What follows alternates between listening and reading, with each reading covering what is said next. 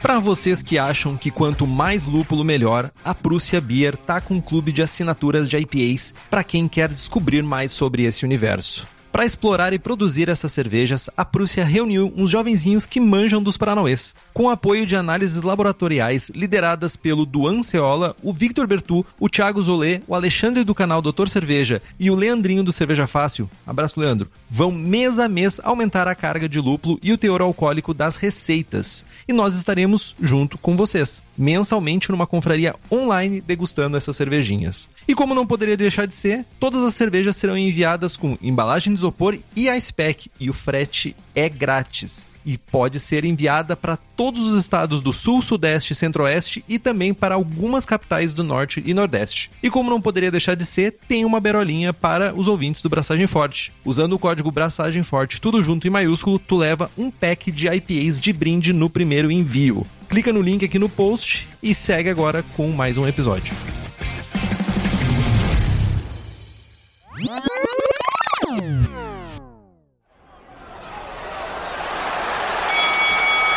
Canto esquerdo, pesando 90 quilos, diretamente de Osório, conhecido pelo seu amor pela cerveja alemã, pela implicância com cervejas lupuladas e pelas melhores piadas ruins. Henrique, sem prestígio, Boaventura.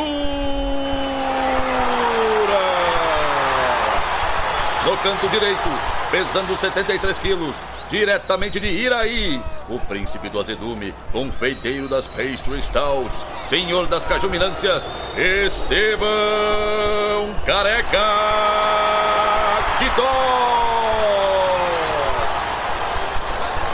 Vocês estão prontos? Começa agora o Braçagem Forte.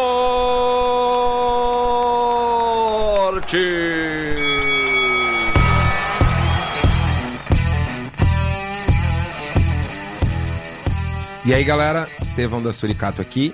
Alô, Loite, Henrique Boaventura. E a gente tá cumprindo uma promessa que não foi cumprida pela contraparte. Mas enfim, estamos sendo benevolentes hoje. Falando de promessas não cumpridas, até os ouvintes não cumprem promessas nesse programa. Eu acho que a gente tem um padrão aqui. Criamos um padrão. A galera não cumpriu a promessa, mas a gente trouxe o programa sobre como maltear em casa. Olha, vejam só. Fechando a série sobre maltes. Cara, e eu tô com um sentimento de que vai ser massa o programa. Ah, que bom, né? Quando a pessoa que vai ser interlocutora do programa começa com esse sentimento, tem um. vai ser bom, né? Tipo, tem tudo para dar certo. A não ser que a gente descame, mas enfim. Estevão, me diga agora, olhando para a câmera número 7, o que você tem feito nos últimos tempos? tu olhou esse otário. Então, meu, sabadão foi dia de lançamento oficial das latas da Cubo. E foi um evento no bar da fábrica. Foi bem massa, mano. Foi bem massa. Também foguetinho. E, tô bem feliz e orgulhoso. As servas estão boas. Depois de amanhã vou abraçar a Check Amber. Então sigo nessa quest da, das lagers. St. Patrick's tá chegando. Preciso escolher uma lager clara do BJCP Score que eu não tenha feito ainda para fazer a serva verde. Talvez uma American Light Lager. Eu ia dizer que imagina centenas de milhares de pessoas tomando cerveja, especificamente uma cerveja, porque foi guiada pela decisão do BJCP Score. ah, mano, mas é que é, é, eu preciso dar um pouco de contexto, né? Porto Alegre tem a maior população irlandesa do planeta fora da Irlanda, tá ligado? St. Patrick's aqui é, tipo, bomba muito. Tá, peraí, pera só um pouquinho. Eu não sei ler sarcasmo. É real que tem a maior população Não, fora da Irlanda? Porque não. eu fiquei imaginando nos Estados Unidos. Fiquei muito imaginando isso.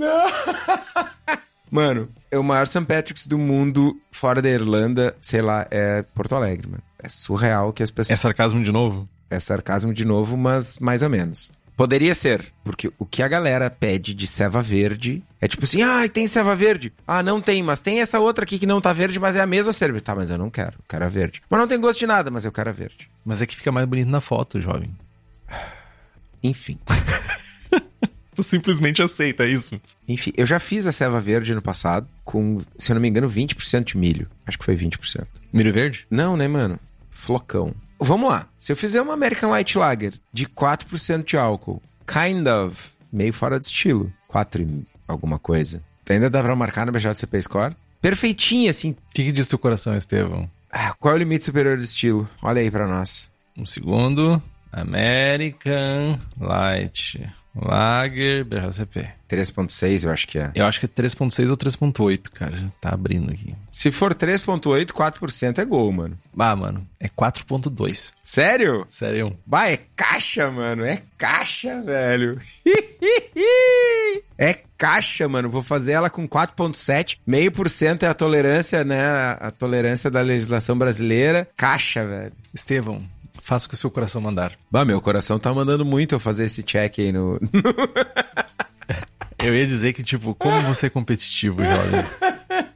Mas, falando em competição, foi hoje ou foi ontem? Enfim, hoje ou ontem, eu tava mexendo lá no site do Braçagem. Aí, não sei por que, que eu entrei no BJCP Score. Me deparei com uma informação que eu cantei aqui há meses atrás. Eu falei que o Henrique ia estar tá tão iludido em tentar a tarefa impossível que é me buscar na liderança do BJCP Score. Que eu nunca disse que faria. Que ele não ia ver o terceiro lugar chegando. E eis que Andrew Fino Zafalon, nosso brother, apoiador do Braçagem, está com 88 estilos concluídos, feitos, e o Henrique ainda com 91. E aí eu só consigo me lembrar da narração do jovem imitando o Galvão Bueno do Tony Blackberry. E o cara é muito bom, mano. O cara é, o cara é um gênio, mano. Sério, procurem, vamos dar uma moral pro cara. Olhem, procurem no, no YouTube. Narração Galvão Bueno, Tony Blackberry. Os caras estão andando num carro numa rodovia e o cara dentro do carro começa a narrar como se o cara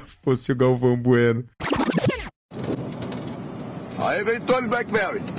E o Voyage à frente. Se ele passar, o Voyage é o primeiro, amigo. Tony Blackberry precisa mais do que nunca dessa vitória. O Tony vem que vem alucinado, Tony Blackberry. Balança a cabeça de Liscazeba, volta pra pista, amigo. O Voyage virou um 19.5. Tony Blackberry, ah, um 17.0. Agora é no visual, amigo. Olha o Tony Blackberry, olha a Ferrari vermelha na direita. Ferrari parando, Ferrari parando,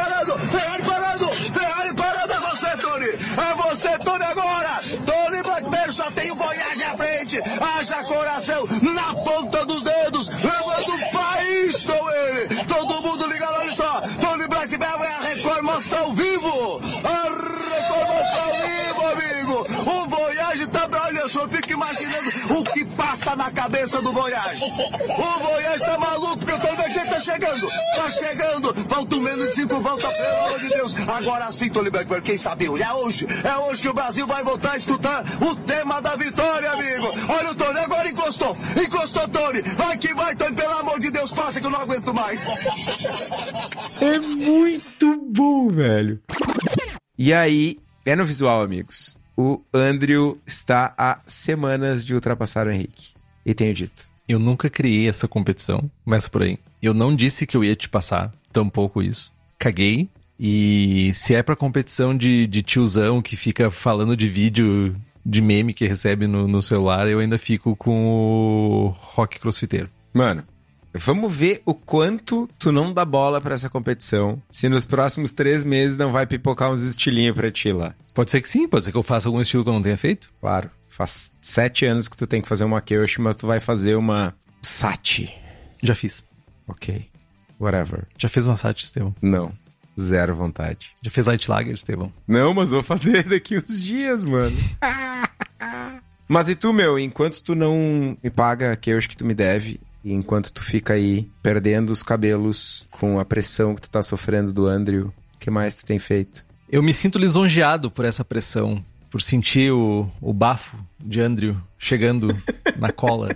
E eu não vou cair nessa. Não cairei. Mas vou abraçar, vou abraçar uma Ordinary Beater amanhã.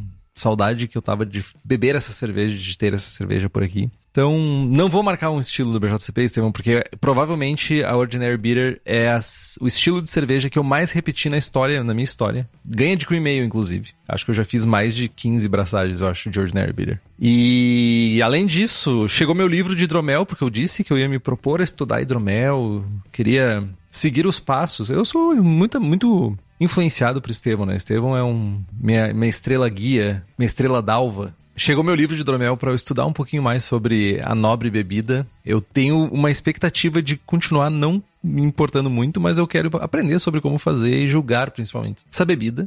E eu tô com uma avalanche de coisas do BJCP em cima de mim para resolver, para dar vazão, mas a boa notícia é que as coisas estão se organizando para quem tá esperando prova, para quem tá esperando andamento, as coisas estão se organizando, com a ajuda bastante aí do Tomás Pulpo e de várias pessoas que estão envolvidas, a gente tá começando a organizar o rolê. Acho que é isso. Mas Antes de a gente começar aqui, a gente precisa explicar um pouquinho sobre essa série que tá terminando hoje, né? A gente sempre tem séries rodando. Série Será que deu ruim? A, a maldita série que Estevão concordou em mudar a contagem de episódios do Braçagem Forte. Tivemos a série de Lúpulos, onde mais uma vez jovem Estevão brilhou mediante essa, esse amargo assunto. E a de volta ao início, que foi a nosso, nosso olhar holístico sobre como as pessoas que estão iniciando a fazer cerveja né, olham para esse processo. E é um programa direcionado para esse público. E agora a gente está concluindo a série de maltes, né? A gente pincelou sobre vários temas relacionados a maltes em todos os episódios quase que a gente faz aqui no Braçagem, mas esse aqui é o compiladão. Esse aqui é, beleza, eu quero saber mais sobre maltes. Eu já sei como procurar. A gente dividiu em introdução e malte base lá no programa 48, malte crystal e caramelo no 53, malte torrado no programa 56, maltes diferentosos no 59, análise de laudo no programa 64, como substituir maltes no programa 168, e a gente fez uma promessinha a gente foi Zé Promessinha. E a gente falou que se a gente chegasse a não sei quantas pessoas seguindo nós no Instagram, a gente ia fazer um programa sobre como maltear em casa. Chegamos nesse número? Não. Mas a gente fez o programa igual. Sabemos qual é esse número? Não. Bem, não. então vamos fingir que a gente chegou porque a gente tá fazendo o programa. Então, aconteceu. E as pessoas que já estavam vendo essa discussão há muito mais tempo sobre fazer ou não fazer esse programa, inclusive quem propôs esse programa, foram as nossas queridas apoiadoras e apoiadores do Braçagem Forte, que tem muitos benefícios. Tem sorteios de equipamentos, livros e merchans que acontecem com uma certa frequência. Temos merchans exclusivos para os apoiadores e apoiadoras. Participação do grupo de WhatsApp mais querido cervejeiro do país. E tu pode ter acesso a tudo isso e ter acesso principalmente à gravação ao vivo que está acontecendo nesse momento para um secto de pessoas. Então faça como Alan George, Carlos Alberto Poitevin, Diogo Logan, Felipe Augusto Kintzer, Felipe Lécio, Gabriel Henrique Franciscon, Gabriel Mendes de Souza Martins, Christopher Murata, Luiz Henrique de Camargo, Ricardo Luiz Bonato, Ricardo Peixoto Gonçalves, Rodrigo Veloso e Wellington de Oliveira Ferreira e um secto de outras pessoas que nos apoiam pelo Apoia-se, que é o apoia.se barra abraçagem-forte. O link está aqui no post. E hoje temos um anúncio de última hora para aquelas pessoas que sempre quiseram entender mais sobre análise sensorial e sobre off flavors e que achavam que para conseguir acesso a isso precisariam se mover por grandes distâncias. O André Inácio do canal Mosturando está trazendo um workshop para essas pessoas com quatro aulas online, preparadas especialmente para ajudar a entender mais sobre off flavors. Os workshops são ao vivo, uma vez por semana, sempre das 8h30 até as 10h30. Você recebe um kit de off flavors em casa e todas as instruções para usar esse off kit, esse kit de off flavors durante as aulas. Cada aula tem um conteúdo específico, indo desde definições de análise sensorial, básico de produção de cerveja e como avaliá-la, e cada uma das aulas tem um momento onde alguns off flavors são analisados, finalizando o curso com uma parte de prática de análise sensorial de cervejas conhecidas, cervejas do mercado. Os encontros serão nos dias 2, 9, 16 e 23 de março. E para quem ouviu aqui no Braçagem Forte e se inscrever até o dia 20 de fevereiro, tu vai ter preço especial. Não é o preço cheio, é o preço especial somente para quem ouviu aqui no Braçagem Forte. Então clica no link que tá no post, manda um salve, diz que ouviu no Braçagem Forte para favorecer a gente também, para fazer reconhecer que a gente tá fazendo o patrocínio acontecer. Um abraço para ti, André.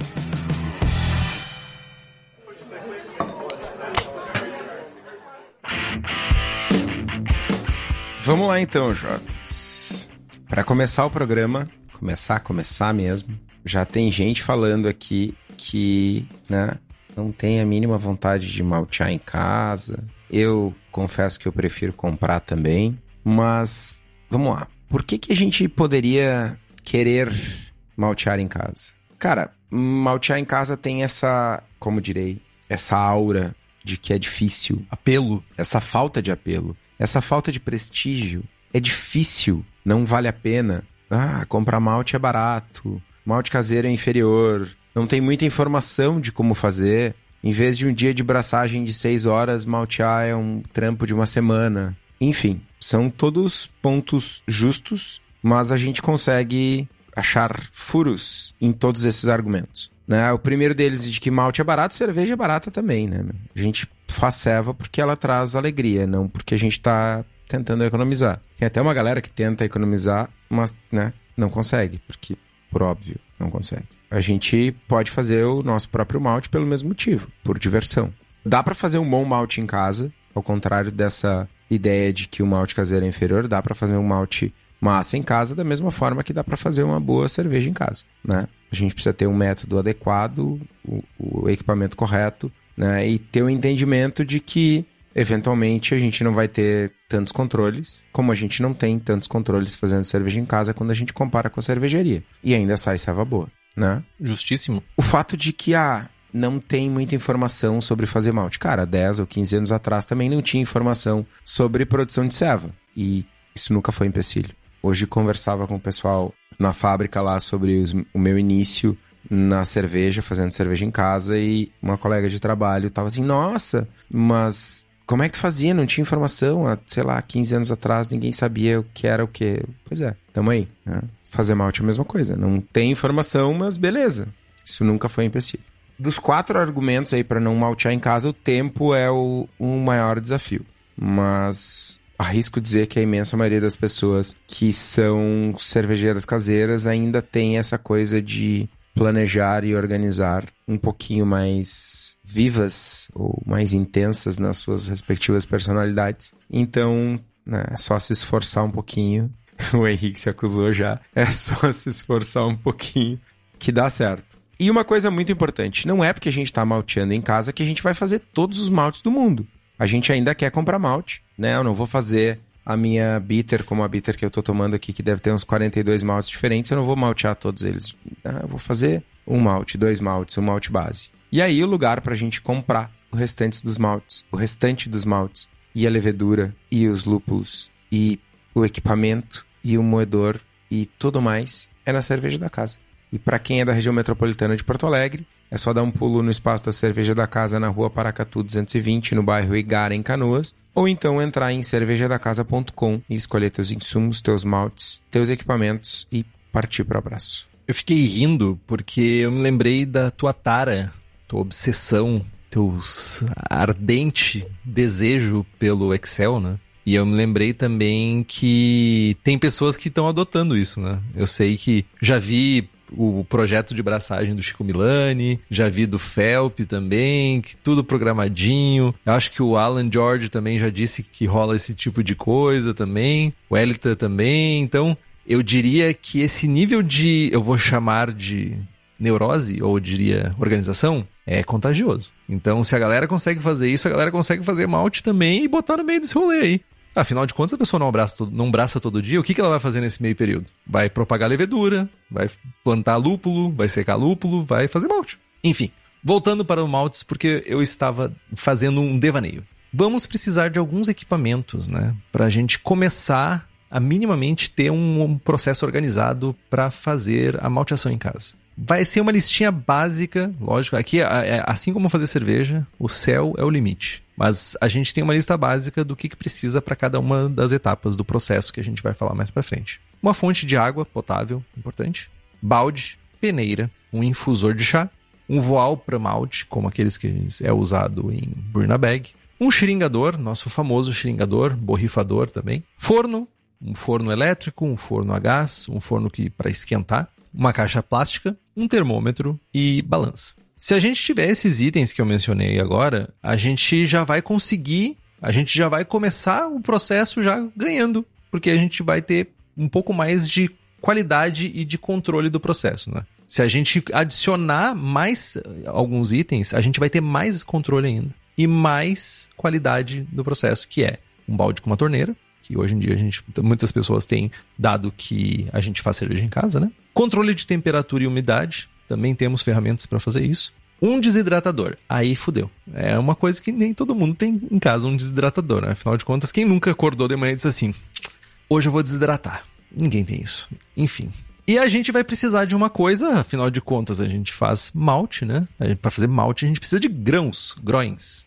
Então a gente está concentrando esse programa aqui, a gente está orbitando em volta de cevada. Mas a gente pode explorar muitos outros grãos. Tem gente que já fez malte de milho, malte de centeio, malte de trigo, que são coisas que são acessíveis para algumas pessoas. Dependendo aí do hemisfério que você tiver, essas coisas são bem acessíveis. A cevada crua a gente encontra em lojas de ração em lojas de produtos naturais. E geralmente, grãos genéricos, eles não vão produzir um bom malte. Né? O ideal é que, se a gente quiser melhores resultados, que a gente compre direto de uma pessoa, uma fazenda que cultive cevadas específicas para fabricação de cerveja e que ainda não tenha sido direcionado para vender para a Ambev. Cara, esse ponto é um ponto muito importante, né?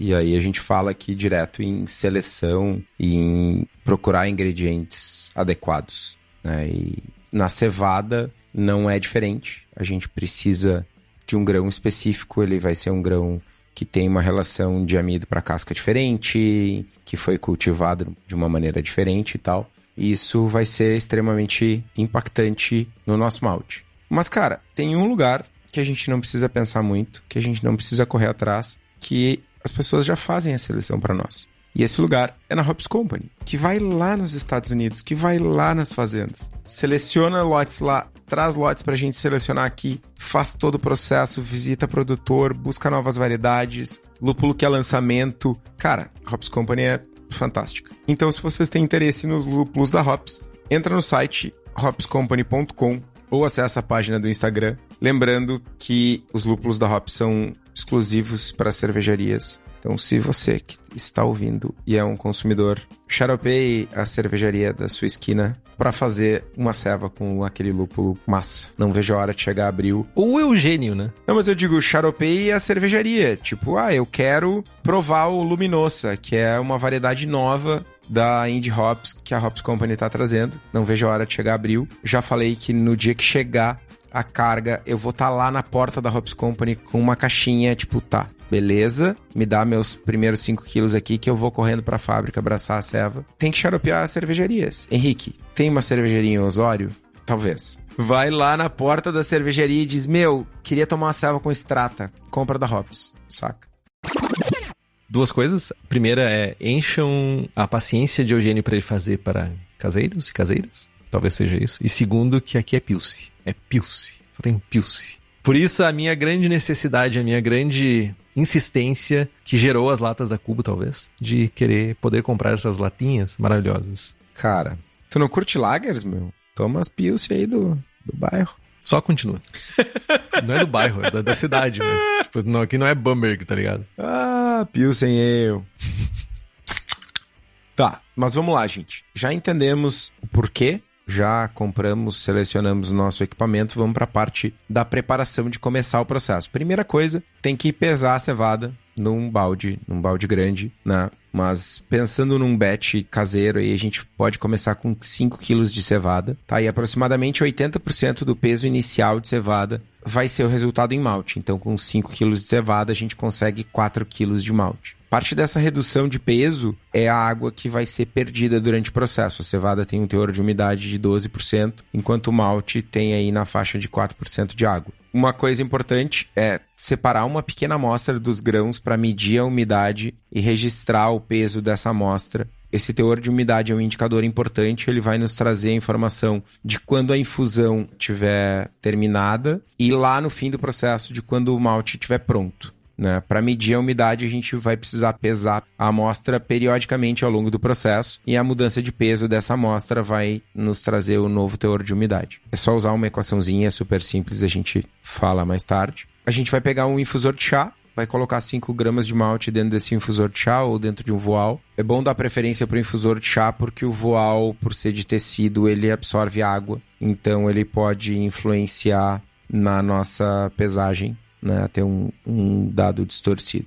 Um ponto importante é que durante o processo todo é muito importante que a amostra ela seja exposta à mesma umidade e temperatura que o restante dos grãos. Bom, beleza. Fizemos a preparação, separamos nossos 5 quilos de cevada, separamos o nosso grãozinho ali, 5 gramas para fazer a nossa medição de umidade. E aí a gente vai para a etapa da lavagem dos grãos. Mesmo tendo passado para o limpador de semente, os grãos normalmente trazem poeira do campo. Né? E a gente vai lavar os grãos, vai remover sujeira, sementes inviáveis, que são aqueles grãos mais finos e tal, e qualquer palha que tenha passado pelo limpador de sementes. A gente vai encher o balde de grãos com uma água morna, na faixa dos 35 graus, até que a gente tenha mais ou menos 10 centímetros de água acima do nível do grão. A partir daí, a gente vai mexer esse grão dentro do balde vigorosamente. Os grãos mais finos, a palha e tal, vai subir para a superfície e os grãos viáveis vão afundar. A partir daí, a gente repete o processo até ter separado e retirado a maior parte dessa palha e desses grãos inviáveis.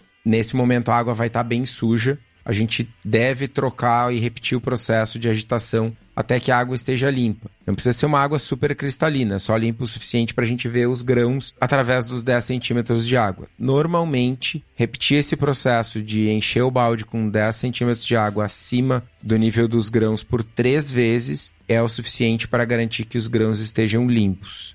Caramba, meu, mas se tu for pensar para a água ficar suficientemente suja para te não enxergar os grãos, é força de sujeira. É o, quase que é uma Haze APA que tá ali rolando, né? É impactante. Impactante é um termo interessante. E aí, cara, tudo isso vai depender de onde tu descolou a cevada, né? Justo. Bom, vamos lá.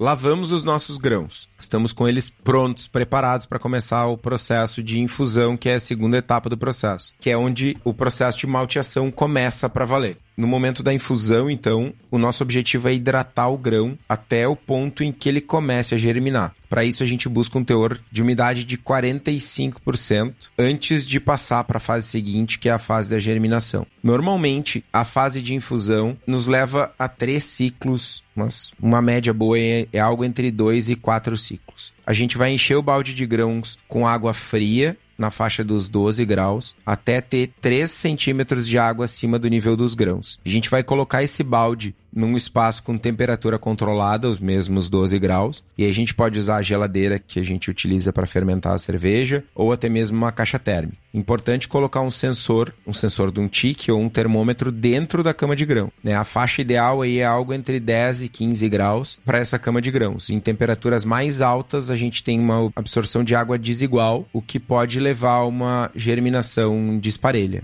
Estevam, por que, que a gente tem que colocar dentro da cama de grãos? O que, que muda se a gente botar em, em cima ou botar no meio? Pergunta importante. A gente quer medir a temperatura da cama de grãos. Se tu tiver com a sonda ou, ou o termômetro, o sensor, enfim, solto dentro da geladeira, tu tá medindo a temperatura do ar, não a temperatura do grão, né? Materiais diferentes, massas diferentes tu vai medir coisas diferentes. Enfim. Sem contar que o processo de germinação deve gerar calor, né? É, mas é que aqui tu ainda não tá no processo de germinação, né? Tu tá só infusionando o grão. Uhum. Né? Mas é tipo, pensa que tu botou numa geladeira, ela liga e desliga e aí tu tá com a sonda do tique solto, pendurado dentro da geladeira. A geladeira ligou, começou a troca térmica ali no radiador do congelador, pensando numa geladeira dessas mais comuns, antigas. Esse ar frio vai descer, vai passar pela sonda, opa, 12 graus. Desliga a geladeira. Só que a cama de grãos não tem ar frio o suficiente para esfriar a cama de grãos. E, enfim, tu tá medindo errado. Né? Boa, basicamente. Beleza. Botamos essa água no grão, essa água a 12 graus, botamos o sensor. Após 8 horas de infusão, a gente vai drenar a água e trazer o balde de grãos de volta para o espaço de temperatura controlada, seja geladeira, seja caixa térmica, o que for. Após um período de repouso, esse período, o ideal é 8 horas. E aí começa o lance do tempo, né? Tu vai fazer esse processo todo ao longo de uma semana, talvez. E, meu, a gente trabalha, né?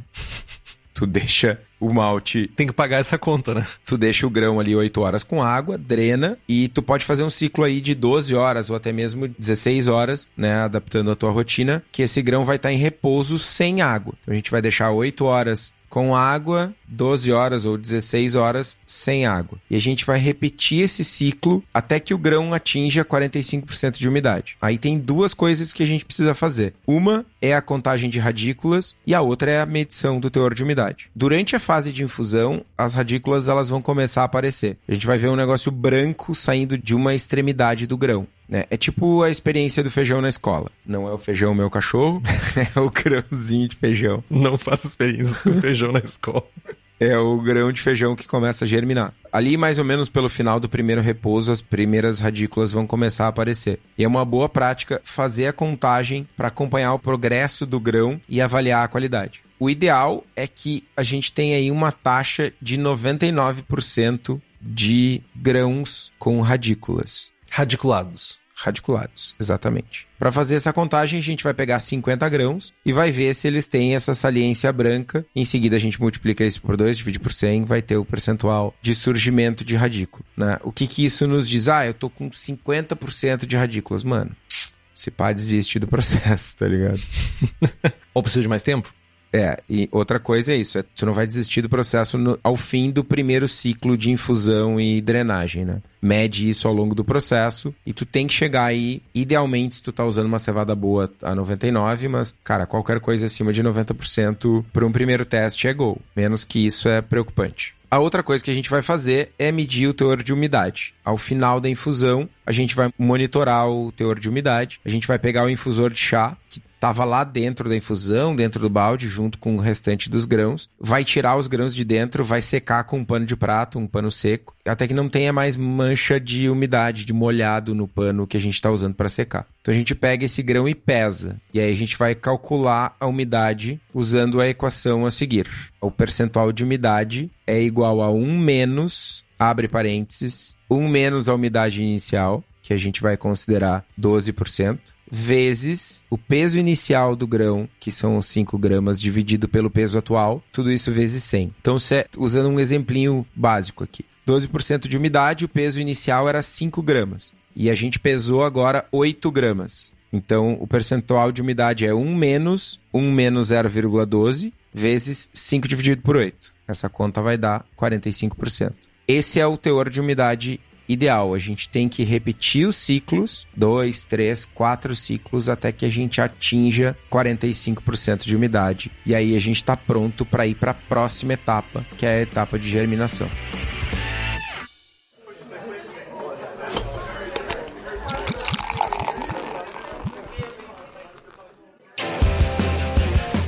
Nesta etapa de germinação, o grão vai começar a ter mudanças físicas. As radículas, né, que a gente viu na, na etapa de infusão e que são indicadores de que o processo está acontecendo, elas vão sair da, de dentro da casca e vão se alongar. Novamente citando a experiência do feijão, né, que a gente faz na escola, tu vai colocar lá o feijãozinho em cima do algodão, botar água, umidade, né, ou seja, tu tá encharcando aquele, aquele grão, vai sair a radícula e depois vai começar a sair o broto. Realmente é um, o germen que está saindo ali de dentro do grão, tá, que, que, quebra o grão e sai de dentro. O primeiro broto dos grãos ele também é chamado de acrospira e ele vai se alongar e crescer dentro da casca. Esse grão ele vai ficar mais fácil de a gente rolar entre os nossos dedos, assim, porque ele vai ficar mais redondinho, vai ficar mais gordinho, vai ficar mais cheinho. E esses são os sinais clássicos de modificação, né? Que a gente tanto fala sobre maltes com pouca modificação, muita modificação, está relacionado a isso. A quanto que essa acrospira sai de dentro do grão. A gente deve mover os grãos do balde infusor para uma caixa plástica onde a gente possa espalhar o grão e manter uma profundidade aí entre 5 e 10 centímetros. Manter, é a famosa cama de grãos, né? E para atingir os melhores resultados, a gente tem que virar esses grãos várias vezes ao dia, idealmente, novamente, adaptando-se aos horários das pessoas, mas idealmente uma vez a cada oito horas. Virar a gente esse processo, né? Quando toda vez que a gente vira o grão, vai desembaraçar essas radículas que elas têm essa tendência a ficar como tudo grudadinho, assim, fazer uns torrões, né? E principalmente vai dispersar o calor e o gás carbônico que está sendo gerado durante a respiração do grão. Essa respiração aumenta à medida que a germinação progride, e daí vai resultar em mais produção de calor e vai aumentar a temperatura, e a gente precisa ter um controle disso, né? Esse grão que está lá dentro dessa caixinha, ele precisa ser virado mais entre os dias 13 e 5, ou seja, no início tá ali, tá saindo a crospira ainda, tá tranquilo. Agora, quando realmente a gente tem um processo mais avançado e que começa a avançar mais também a geração de calor e CO2, a gente precisa que esse processo seja mais efetivo. Então vai acontecer muito. Lembrando, né? A gente tá falando de cevada. Terceiro e quinto dia. A menos que o espaço seja umidificado, que a gente tenha um ambiente muito controlado nesse ponto, né? A cama superior do grão, ela vai estar tá mais seca, porque ela tem mais troca com o ambiente. Então a, mais, a parte de cima vai estar tá mais seca e conforme a gente vira, a gente vai estar tá misturando e expondo outras partes para o ambiente, e daí, consequentemente, a gente está expondo tudo. Se o leito de grão estiver secando, a gente vai usar o nosso famosíssimo xeringador para ajudar a dar uma pulverizada para deixar úmido.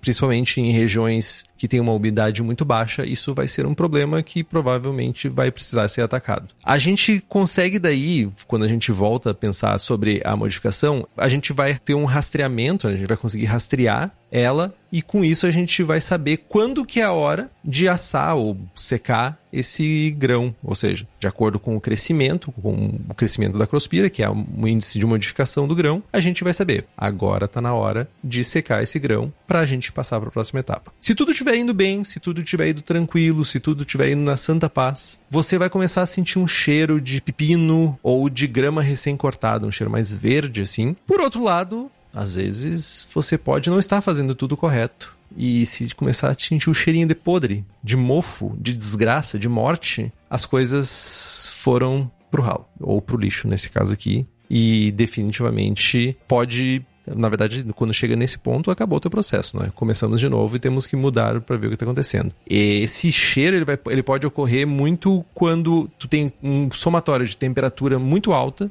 e umidade do grão. E daí o que vai acontecer, a gente vai começar a ter mofo e outras porcarias acontecendo no nosso malte que a gente não quer que aconteça. Essas radículas, elas são brancas e crocantes no início, né? É mais ou menos também, se tu for pensar naqueles brotos que a gente compra no supermercado, é a consistência consistência muito semelhante àquela consistência que a gente tem daqueles brotos, mas conforme o processo vai avançando, elas vão ficando meio amareladas, até marrons, conforme ela vai progredindo no crescimento do grão, especialmente se esse grão ficar muito seco. Bom, uma coisa que é importante é a gente, como o Henrique falou, rastrear a modificação, medir a modificação durante a germinação existem várias maneiras de a gente medir isso, né? Acompanhar o, o, crescimento da crospira à medida que ela cresce ao longo da borda do grão é o ideal. A cada dia a gente pega aí dois grãos e corta eles longitudinalmente. Ah, traduz longitudinalmente aí, Henrique. De ponta a ponta. É, de ponta a ponta. Obrigado. Pá, cara, é um. Ser tosco é minha habilidade maior, é meu superpoder, gente. Deus o livre. Não, mas é tosco e preciso, né, meu? Pega o grão na dimensão maior e corta ele ao meio com uma faca afiada, cuidado para não cortar os dedos. Uma faca guinzo. E aí a gente vai acompanhar o crescimento, vai poder ver quando a gente abrir esse grão onde que tá a acrospira, essa folhinha branca dentro do grão. Tipo, como a gente fez com a contagem de radículas, a gente vai medir o crescimento da acrospira analisando 50 grãos. A gente pode fazer isso uma vez por dia, mas é mais importante no final da germinação. Então a gente pode fazer todos os dias dois grãos, no final da germinação a gente faz 50.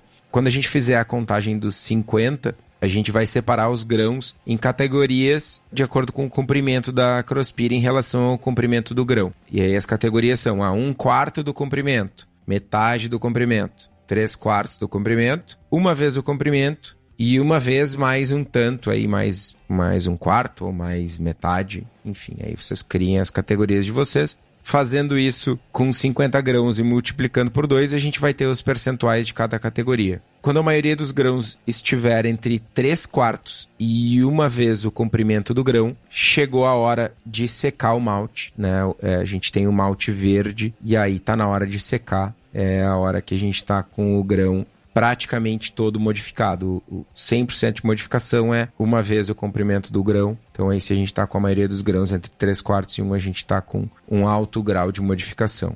Eu ia fazer exatamente essa pergunta de que qual seria quando a gente, ah, um malte totalmente modificado ou com alto grau de modificação seria uma vez, então. Entre 3 quartos e uma vez, é isso? 100% é uma vez. Alto é a maioria dos grãos entre 3 quartos e 1. Ah, beleza. Então, teoricamente, os maltes que a gente usa hoje em dia, eles provavelmente estão em uma vez, provavelmente. A grande maioria. É, agora cai um mito, né? Mais um. Uh, a gente fala muito, acho que a gente já falou isso outras vezes, mas nunca é demais reforçar. Volta e meia, alguém fala: ah, porque no passado os grãos eram pouco modificados e agora os grãos, os grãos que a gente usa são muito modificados, dando a entender que essa modificação está relacionada a uma seleção natural ou artificial da cevada que antes a cevada era ruim e que hoje a cevada é boa. Na verdade, o que acontece é que hoje as maltarias têm tecnologias melhores, têm controles melhores e ao final do processo de malteação, ou, perdão, ao final do processo de germinação, tem um percentual maior de grãos que estão nessa faixa de 3 quartos a 1. Em vez de ter, sei lá, 25% dos grãos a 1 quarto do comprimento, 50% dos grãos a metade do comprimento e 25% dos grãos a 3 quartos, essa distribuição é mais apertada, o desvio padrão é menor. Eles estão todos mais próximos entre si, mais perto entre o 3 quartos e o 1. Os grãos, sim, eles estão mais modificados, mas não é porque a cevada é melhor, porque a cevada é transgênica, porque no passado os caras não sabiam o que fazer. Não, é que agora a gente tem uma tecnologia de malteação e controles do processo de malteação que nos permitem ter um grão mais parelho. Esse é o ponto. O grão dentro da saca ele é mais uniforme. E não é porque antes não era uniforme, não, mas é que agora a gente consegue medir e garantir através de controles de processo que isso aconteça. Brilhante explicação, Estevão. Brilhante mesmo. Acho que é uma coisa bem importante para as pessoas saberem, né? Porque, ah, a galera fica falando, ah, vou usar floor mounted, porque não tem tanta modificação. Na verdade, o processo que é empregado ali é um processo pouco uniforme porque é seco no chão, realmente o malte, com, uma, com um aquecimento que vem de baixo, é virado provavelmente ainda manualmente. Então isso acaba gerando um malte menos consistente. Menos uniforme. É sobre consistência. Menos uniforme, é isso aí. Então faz todo sentido. E eu acho importantíssimo ter trazido isso, Estevam.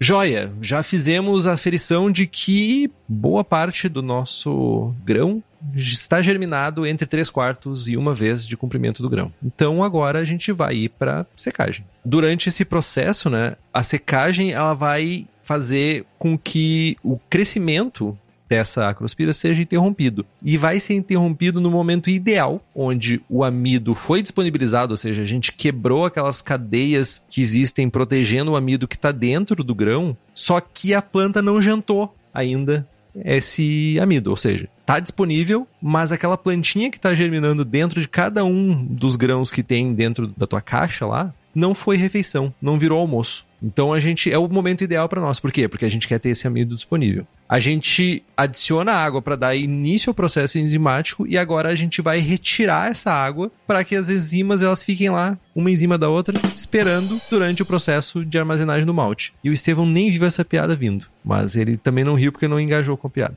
Para esse processo, a gente pode usar um desidratador, que é a solução que 99,5% das pessoas que escutam não tem um desidratador em casa. Ou tu pode usar um forno comum, né, para fazer a secagem do grão. Lógico, o desidratador é a melhor opção, porque ele vai fazer, vai soprar ar pelos grãos ali, pela cama de grãos, e remover a umidade que está presente, e é mais eficiente do que apenas aquecer o espaço em um forno ok, a gente não tem um desidratador, né? Se a gente tem apenas o forno, o ideal é que a gente use uma temperatura muito baixa e mantenha a porta um pouquinho aberta, sabe? Usar alguma coisa para que a portinha do forno fique aberta e ou que a gente abra com uma relativa frequência para que o ar úmido, porque vai gerar muita umidade ali dentro, que esse ar escape. Também interessante pontuar que hoje em dia a gente tem fornos que tem convecção, né? Que tem aquela ventoinha atrás que ajuda a circular o ar. Esses fornos são mais ideais ainda, é a coluna do meio. Ou você tem um desidratador, ou o segundo menos ideal seria esses fornos com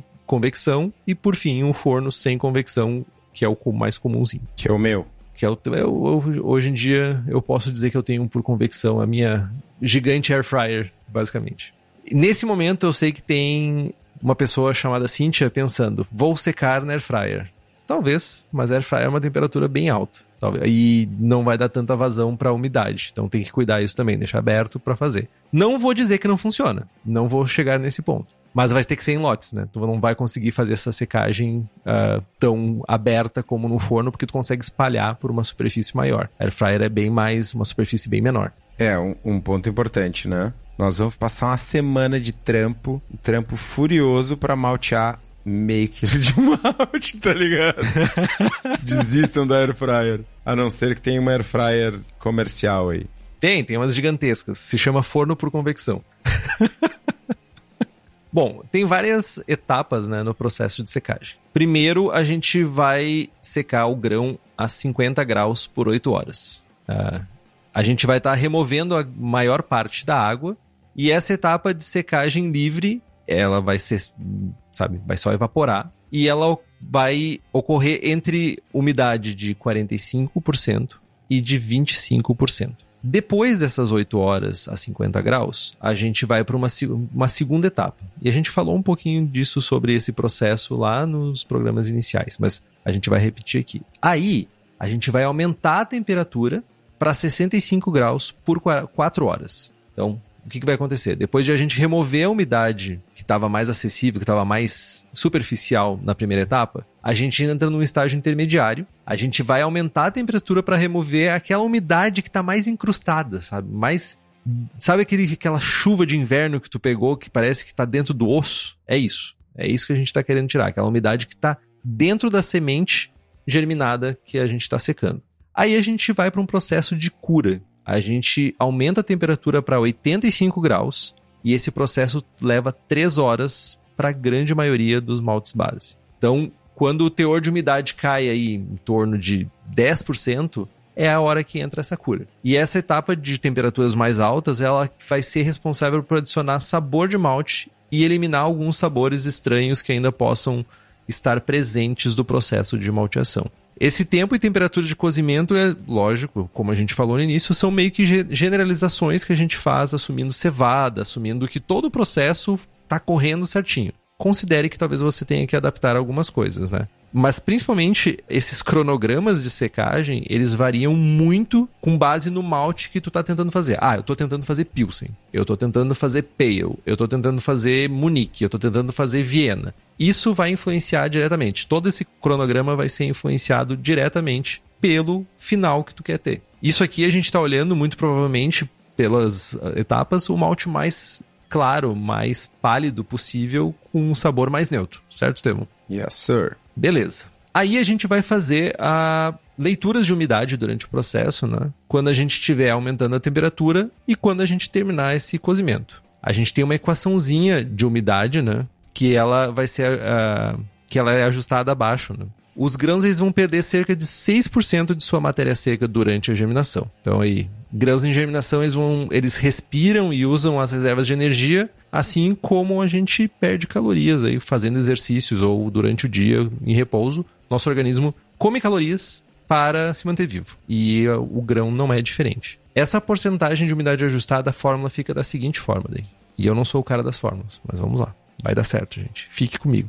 É 1 menos, abre parênteses, 1 menos a perda respiratória, fecha parênteses, vezes 1 menos a umidade inicial, fecha parênteses, vezes, abre parênteses, peso inicial dividido pelo peso atual, fecha parênteses, fecha parênteses, vezes 100. Vamos dar um exemplo porque ficou confuso. Eu admito que ficou confuso. Falar fórmula num podcast é uma merda, mas a gente tenta. Por exemplo, vamos assumir que a gente tem a mesma taxa inicial de 12%, taxa de umidade inicial de 12% e um peso inicial de 5 gramas. E um peso atual de 4,3 gramas. E uma perda respiratória de 6%. Vai ficar difícil igual, mas a gente fica comigo, vai dar certo. Então a porcentagem de umidade atual ela vai ser 1 menos 1 menos 0,06 vezes 1 menos 0,12 vezes 5 dividido por 4,3 vezes 100. E o que importa para você nisso aqui tudo é que vai dar 3,8%. Perdemos 95% das pessoas que estavam ouvindo agora. Enfim, idealmente a gente vai terminar essa etapa com um teor de umidade final de 4%. É isso que a gente está buscando. Esse número não precisa ser tão exato. Entretanto, se secar mais significa que a gente, na verdade, se a gente não secar tanto, a gente pode estar tá com um problema de umidade que vai resultar num armazenamento ruim ou perder malte, porque vai ter mofo, porque vai ter mil porcarias, porque os ratos vão comer porque está mais úmido. Se a gente secar demais, a gente não tem esse problema. Entretanto, a gente pode estar tá gastando energia sem necessidade. Aí o processo está sendo mais caro pra gente. Então tem esse, sabe? E sem contar que quanto mais umidade a gente tiver no nosso malte, menos rendimento a gente vai ter, porque vai ter mais teor de água do malte e a gente está levando menos malte para nossa mostura, por considerando o peso, etc. Então, quando o malte estiver pronto, a gente retira e deixa ele esfriar. A última parte desse processo de secagem é a remoção das radículas. Aquelas coisinhas que nasceram lá em cima do malte, que vão ficar branquinhas, que agora já devem estar amareladas barra amarronzadas. Então a gente bota tudo, mistura tudo num balde com as mãos mesmo e vai esfregando os grãos e mexendo os grãos, não o seu corpo. Mas você pode fazer isso junto. É bonito de ver. Você pode fazer um exercício, ficar se mexendo junto e mexendo os grãos. Então as radículas elas vão sair conforme essa fricção acontecendo, elas vão sair. Não é tão diferente de quem torra amendoim em casa, é o mesmo processo. Só que o que está tirando as cascas do amendoim aqui são as radículas. E tu vai pegar esses grãos, colocar numa peneira e vai agitando sobre uma superfície que tu possa varrer depois, porque vai fazer sujeira pra caramba. Então as radículas vão todas cair e a gente vai ficar com o malte limpinho, bonitinho, muito, muito semelhante, para não dizer igual, àquele malte que a gente compra lá na Brew Shop. Agora é só pegar esse malte, armazenar no local seco e partir para fazer a abraçagem com esses grãos. Mas, cara, independente do malte base, se ele é feito em casa ou se a gente está comprando das Europa, para fazer uma ceva bem feitinha, a gente precisa de levedura boa. E na Levtech tu encontra as melhores, melhores cepas. Hoje, inclusive, recebi comunicados da Levtech com catálogo e várias leveduras diferentosas. Fiquei tentado a fazer algumas coisas diferentes. Mas além de levedura para cerveja, a Levtech ainda tem bactérias, bretes, leveduras para outras bebidas como cidra, whisky, cachaça e para hidromel também, viu, Henrique? Já que tu vai virar hidromeleiro agora, miodeiro, tem levedura para hidromel também na Levtech. E além de tudo, ao contrário do Henrique, as gurias lá na Levtech têm um atendimento que nenhuma empresa do setor tem, né? O Henrique já é um cara mais, né? enfim, deixa assim. E para ti que é profissional, a Levtech ainda oferece mais de 50 tipos de leveduras, consultorias em boas práticas de fabricação, controle de qualidade, montagem de laboratório, treinamento de pessoal e banco de leveduras. Então entra lá em levtech.com.br e faz as tuas compras. Quer comentar sobre a minha. Eu ia dizer que eu, eu sou um cara comedido. Comedido. Um pouco rústico, meio turrão. O Michael falou que ficou estranho a fórmula porque no início fica um menos um. É que eu comi uns parênteses. Não tá errado, mas é que é. Tá, mas vamos lá. O rolê da fórmula é, é que assim, ó, é 1 menos 6%. Então é 94%. Vezes 1 menos 12%. Então é 94% vezes 88%. Vezes peso dividido por peso. Então é 0,94 vezes 0,88 vezes 5 dividido por 4. 1 menos essa multiplicação de três, de três coisas. Tudo isso vezes 100. É 1 menos, abre parênteses, 1 menos perda respiratória, vezes 1 menos umidade inicial, vezes peso inicial dividido por peso atual. Fecha parênteses, tudo isso vezes 100. Então, não dá certo falar fórmula em podcast. Essa é a grande verdade. Mas dá pra botar as fórmulas no, no post, né, Henrique? Dá, dá pra botar sim. Eu vou me lembrar disso. Quer que eu te mande uma mensagem? Por favor. A gente é muito miserável, né? A gente é muito miserável.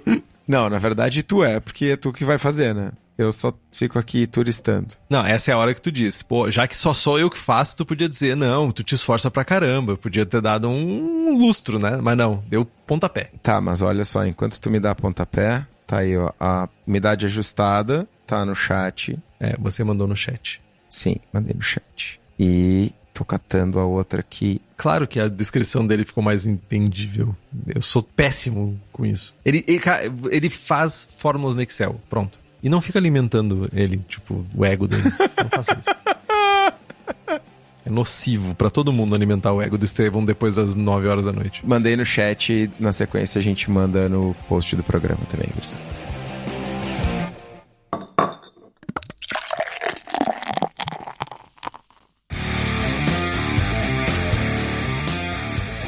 Enfim, com isso, ao final da etapa de secagem, né, secamos o, o, grão, está em 4%, tiramos as radículas, armazenamos, compramos a levedura na Levtech, a gente encerra a nossa etapa, o nosso processo de malteação e encerra a série de maltes. Fica o gancho aqui para quem sabe no futuro a gente falar sobre maltear maltes especiais em casa, né? Mas antes disso, o Henrique tem perguntas. Primeiro, eu quero responder ao Alan George. Alan George, I know latex. Eu sei usar latex. Então, tipo, tá massa, tá suave. Eu só não sei falar, pelo visto.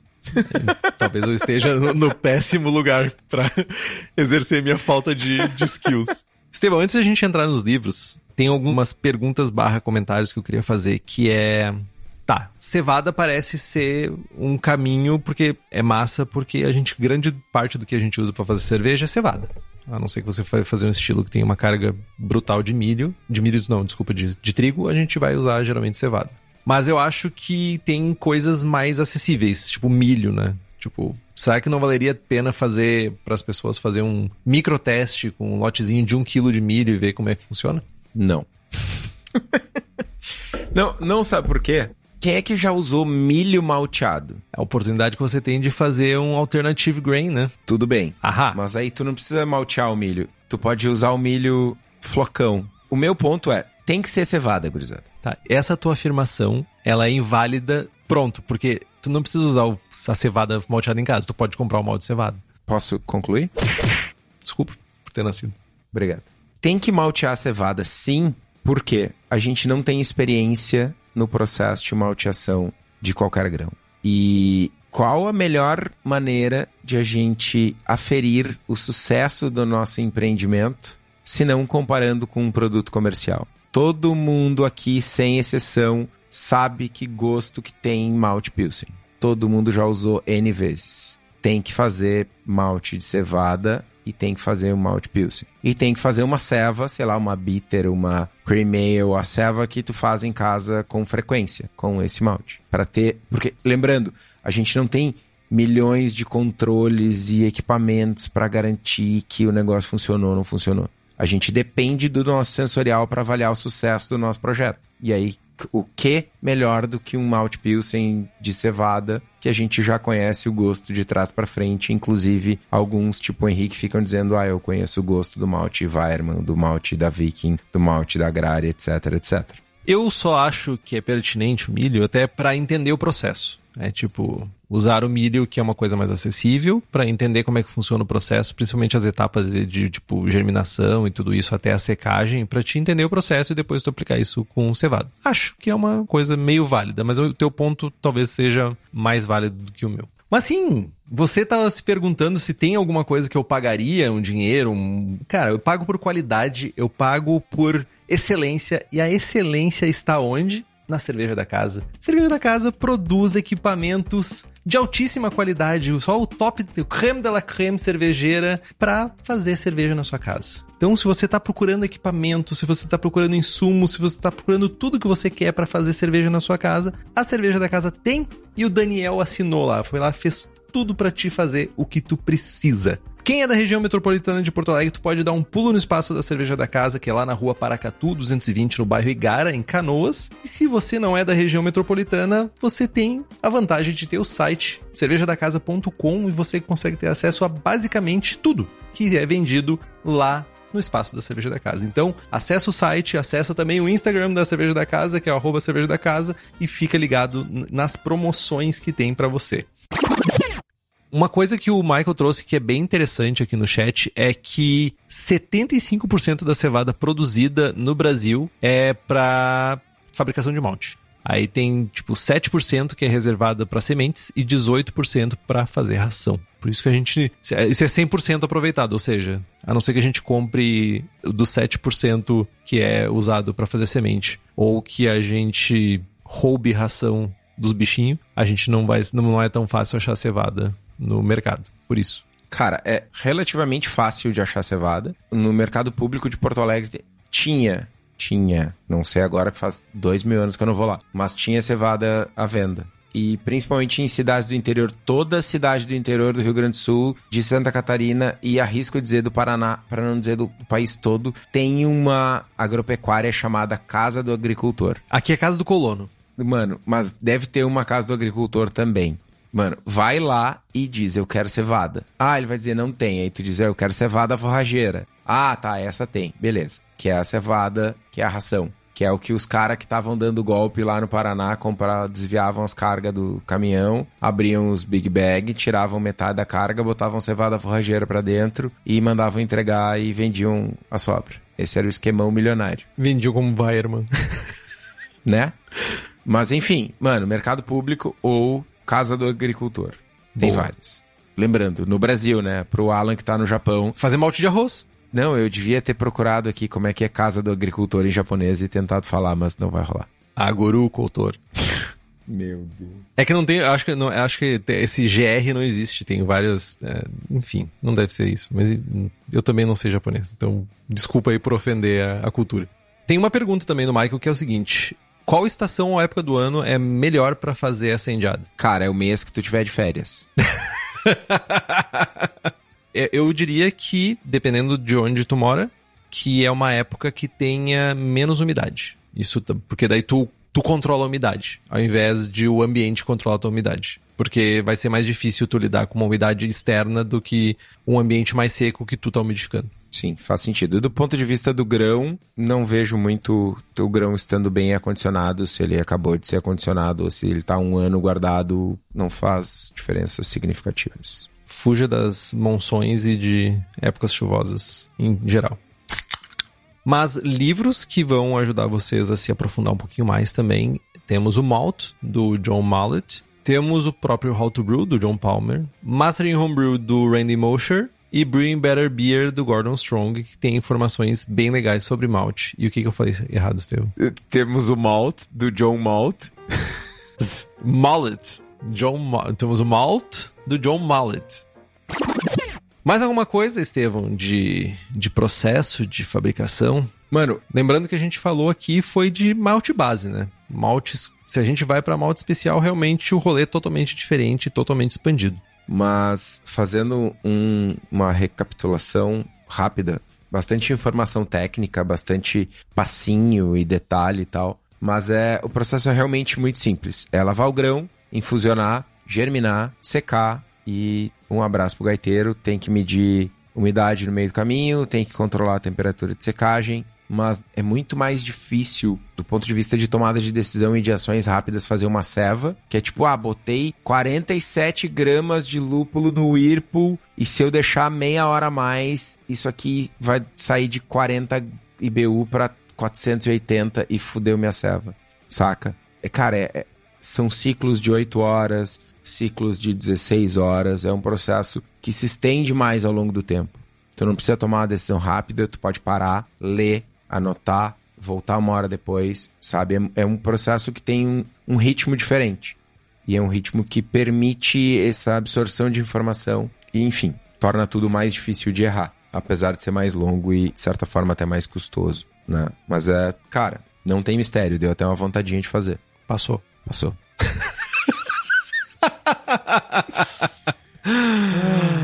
Enfim, gente, espero que a solicitação de vocês tenha sido atendida e que tenha incentivado vocês a fazerem pelo menos uma vez o teste de malteação.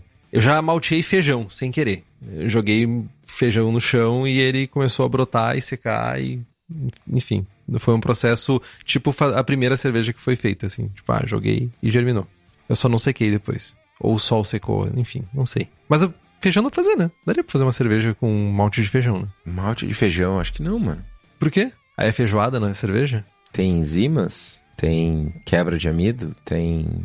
Acho que não, hein? Pesquisarei sobre isso. Pesquisarei sobre isso. Ok. Malte de feijão. Olha só. Então, gente, compre os livros que estão no post. Nós ganhamos uma porcentagem e você não gasta um centavo a mais por isso. Compre também as camisetas do Braçagem Forte na nossa lojinha. O link tá lá no site. Nós também temos o boné exclusivo do Braçagem Forte. Curta nossa página no Instagram e assine o feed. Estamos em todas as plataformas de podcast. Spotify, Google Podcasts, Deezer, Apple Podcasts. E se você gosta do programa e quiser fazer um review lá no Apple Podcasts, é muito importante pra gente. Ou pelo menos dar cinco estrelinhas no Spotify. Você não ouve pelo Spotify? Não tem problema. Só entra e dá cinco estrelinhas. É o mínimo que você pode fazer por nós. Compartilhe os episódios com seus amigos. Tem dúvidas, sugestão de pauta, crítica, quer anunciar sua empresa ou seu produto? E-mail para contato arroba abraçagemforte.com.br ou mande uma mensagem para nós no Instagram. É isso, Estevão. É isso. Braçagem forte. Braçagem forte.